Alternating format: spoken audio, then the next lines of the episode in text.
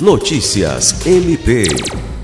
O Ministério Público do Estado do Acre, por meio da Promotoria de Justiça Criminal de Brasileia, obteve a condenação perante o Tribunal do Júri da Comarca do município de quatro réus pelos crimes de homicídio qualificado tentado em concurso material com os crimes de sequestro e cárcere privado, roubo majorado e integrar organização criminosa.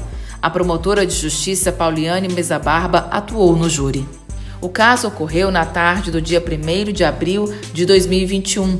Conforme a denúncia do Ministério Público do Estado do Acre, três vítimas foram até a residência onde os réus estavam, no bairro Samaúma 3, no intuito de comprarem droga para o consumo próprio, quando tiveram restrita liberdade, sendo imobilizadas sob a suspeita de integrarem uma organização criminosa rival.